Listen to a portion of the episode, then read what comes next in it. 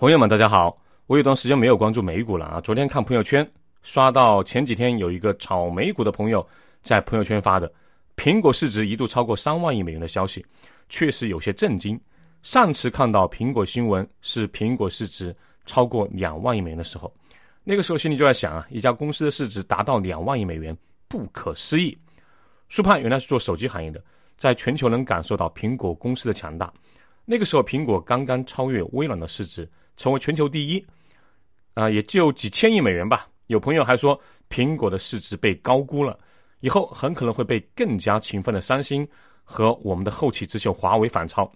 没有想到，短短的十年左右的时间啊，苹果已经远远的把手机行业其他的竞争对手甩在了身后。当然，听到这里，有热血的听友会说，苹果的市值超过其他的竞争对手，主要是靠美国政府放水和对我们华为的打压。这一块啊，我稍后也会聊到。简单的回顾一下苹果公司的历史，从它的历史轨迹里面，我们找找它巨大成功之后的蛛丝马迹。苹果电脑公司成立于一九七六年四月一号，由史蒂夫·乔布斯、沃兹尼亚克还有罗纳德·韦恩共同成立。该公司第一款产品是苹果第一代个人电脑，这是一款由沃兹尼亚克啊设计和手工制造的电脑。同时呢，千万富翁。迈克尔·马库拉在苹果公司成立期间，向乔布斯和沃兹尼亚克提供了重要的商业专业的知识和二十五万美元的资金，大概相当于现在的一百到一百三十万美元吧。在运营的头五年里，公司的收入增长成倍，大约是每四个月翻一倍。从一九七七年九月到一九八零年九月，年销售额从七百零七万五千美元增长到了一点一八亿美元，平均。年增长率百分之五百三十三，恐怖啊！之后，沃兹尼亚克发明了苹果第二代电脑，以下简称 Apple Two，于一九七七年四月十六号在第一届西海岸计算机展上推出。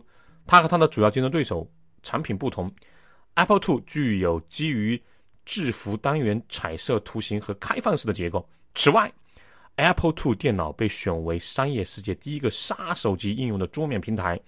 VisiClock，一个在一九七九年发布的电子表格程序，VisiClock 为 Apple Two 创造了一个商业市场，这样就给了家庭用户购买 Apple Two 的额外理由。那是在七十年代末八十年代初，个人电脑除了是酷炫的高科技产品，购买者还可以用 Apple Two 来实打实的办公，在拥有个人用户的时候，同时也可以拥有商业用户。所以说，苹果公司啊，到现在如此的成功，那个成功的基因在成立的初期就可见端倪了。嗅觉灵敏，并且重视科技。当有些公司，比如蓝色巨人 IBM，执着于商业电脑的时候，苹果公司却敏感的判断了个人电脑才是将来的大趋势，并且在科技方面也是走在了时代前列。更重要的是，和现在的苹果公司依靠软件赢得天下的情况类似。早期苹果公司最成功的电脑核心同样来自软件。刚刚也提到了，当年的 Apple Two 的杀手级软件应用是 VisiClock。当然，这期间为了确保苹果电脑啊站在前沿的那种科技感，乔布斯乔帮主还从施乐公司偷取啊打引号的偷取电脑图形和可视化显示设计功能。之后啊，施乐指控乔布斯和苹果。窃取了自己的电脑可视化图形设计，但乔布斯用他的三寸不烂之舌进行了成功的辩护。一九八零年十二月，苹果以十八亿美元上市，年轻的乔布斯和沃兹尼亚克都成为了那个时代年纪轻轻的亿万富豪。之后发生的事情很多人都知道了，乔布斯因为性格原因被赶出了公司，之后又被请回了公司。从此，苹果在重生之后的乔帮主的带领下，那一路开了挂。Apple、iTunes、iPhone、Apple Store、iPad、Apple Pay、MacBook 等经典产品陆续发布出来，公司的股价也一飞冲天。二零一零年，苹果市值超越微软。二零一八年八月，苹果成为有史以来第一家市值一万亿美元的美国公司。很快，两年后的二零二零年八月，苹果市值突破两万亿美元。今年一月四号。苹果公司在盘中一度触及三万亿美元的市值，这第三个一万亿美元，苹果只用了十六个月零十五天。三万亿美元是什么概念啊？大约相当于三个特斯拉、五个腾讯，是国内 A 股头牌茅台市值的七点五倍。苹果现在占标准普尔五百指数总价值近百分之七，打破了一九八四年 IBM 的百分之六点四的记录，其市值甚至可以占到全球股票市场价值的百分之三点三左右，不和全球其他巨头公司比。你就算是放在全球国家 GDP 行列，苹果三万亿美元的市值相当于全球第五大经济体，目前仅次于美国、中国、日本和德国，比英国的 GDP 还要高。英国的 GDP 是两点七六万亿美元。什么叫富可敌国，还是敌大国？说的就是苹果。苹果为什么有这么高的市值呢？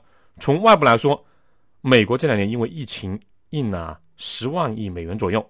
在很大程度上推高了苹果的股价。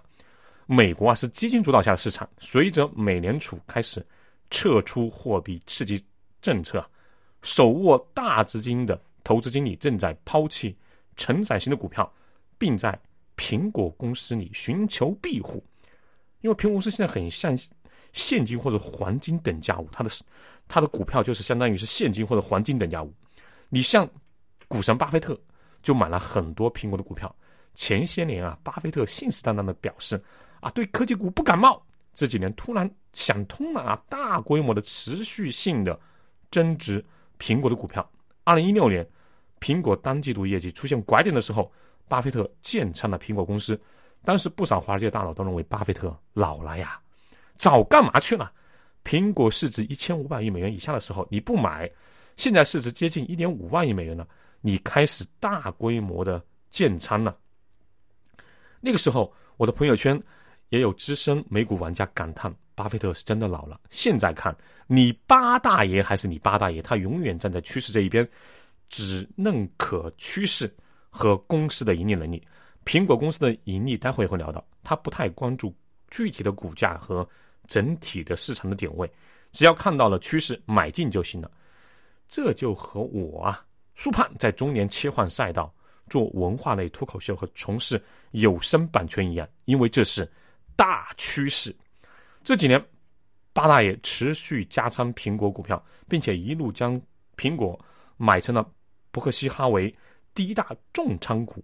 根据伯克希尔去年第三季度持仓报告显示，伯克希尔一共持有苹果约八点八七亿股票，持仓市值一千六百二十亿美元，占其。资产组合比例是百分之四十二点七三，可以说是一旦看清了趋势，八大爷就敢下重注。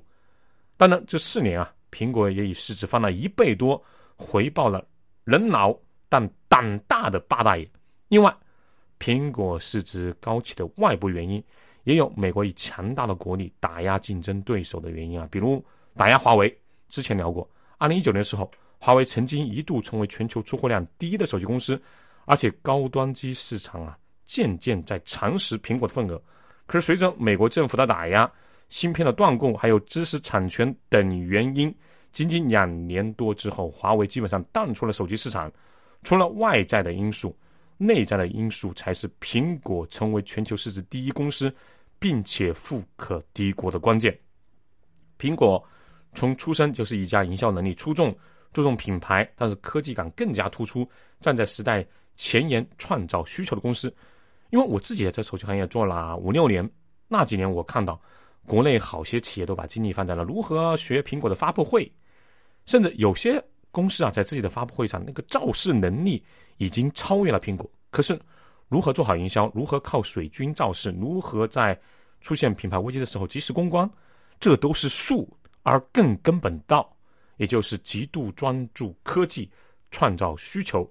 被多数公司忽视了，毕竟发布会很容易学，而科技创新需要大量的资金，更需要很长的时间。你像二零一零年苹果市值超越微软的时候，是 iPhone 四和 iPad 引领市场的一年，智能手机和平板电脑被苹果重新定义了，推动了移动互联网时代的到来。二零一八年苹果市值首次突破一万亿美元大关的时候。正是 iPhone X 发布之后啊，那个震撼市场的一年，苹果也告别了 iPhone 六，一直到 iPhone 八吧，那种套娃式的简单升级，用 Face ID 和全面屏手势等创新，再次引领和教育用户和市场。能够看得出啊，苹果市值的上涨和它多年来技术创新是有着极其紧密的联系的。每个市值上升的关键节点上，都有对应的新产品或新技术出现，这才是苹果公司傲视全球的关键和根本。另外，苹果不仅是硬件做得好，软件尤其是搭建这个生态闭环上也是顶级高手，高手高手高高手。Apple 配 iTunes，iPhone。iPad 配 Apple Store，以苹果拳头产品 iPhone 为例，iPhone 的销售利润并非是苹果收益全部的来源啊。iPhone 的收入从2018年的1667美元到2021年增长到1920美元，但占总收入比例却从63%降到了52%。而软件服务和手机之外的产品总收入从989亿美元增长到了1738亿美元，增长呢？百分之七十六，甚至一个小小的 M5 认证，苹果都能从中获利。正因为如此，苹果拥有其他企业望尘莫及的现金流。二零二一年，苹果现金流规模超过一千亿美元。去年十一月数据显示，苹果占手机市场份额达到了百分之二十三点六，常年世界第一。当其他手机品牌啊拼性价比，那真的是内卷到一塌糊涂，利润多是个位数的时候。苹果却始终保持了百分之三十以上的净利润，因此可以这么说，这几年来啊，苹果市值一直在快速上涨，在多个万亿美元市值突破的节点上，根本的突破点还是苹果最核心的优势——科技和站在科技实力上的创新能力。虽然乔帮主故去之后，很多用户都在吐槽苹果开始创新乏力了，产品更新像挤牙膏般难产，同时必须承认的是。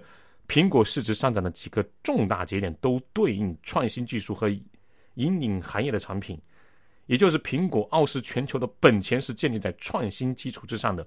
这个我反复在说。我们再往前一步看，美国这个国家真正厉害的不仅是人家有代表性的科技巨头苹果、谷歌、微软、亚马逊，人家还有未来，比如说特斯拉、Meta。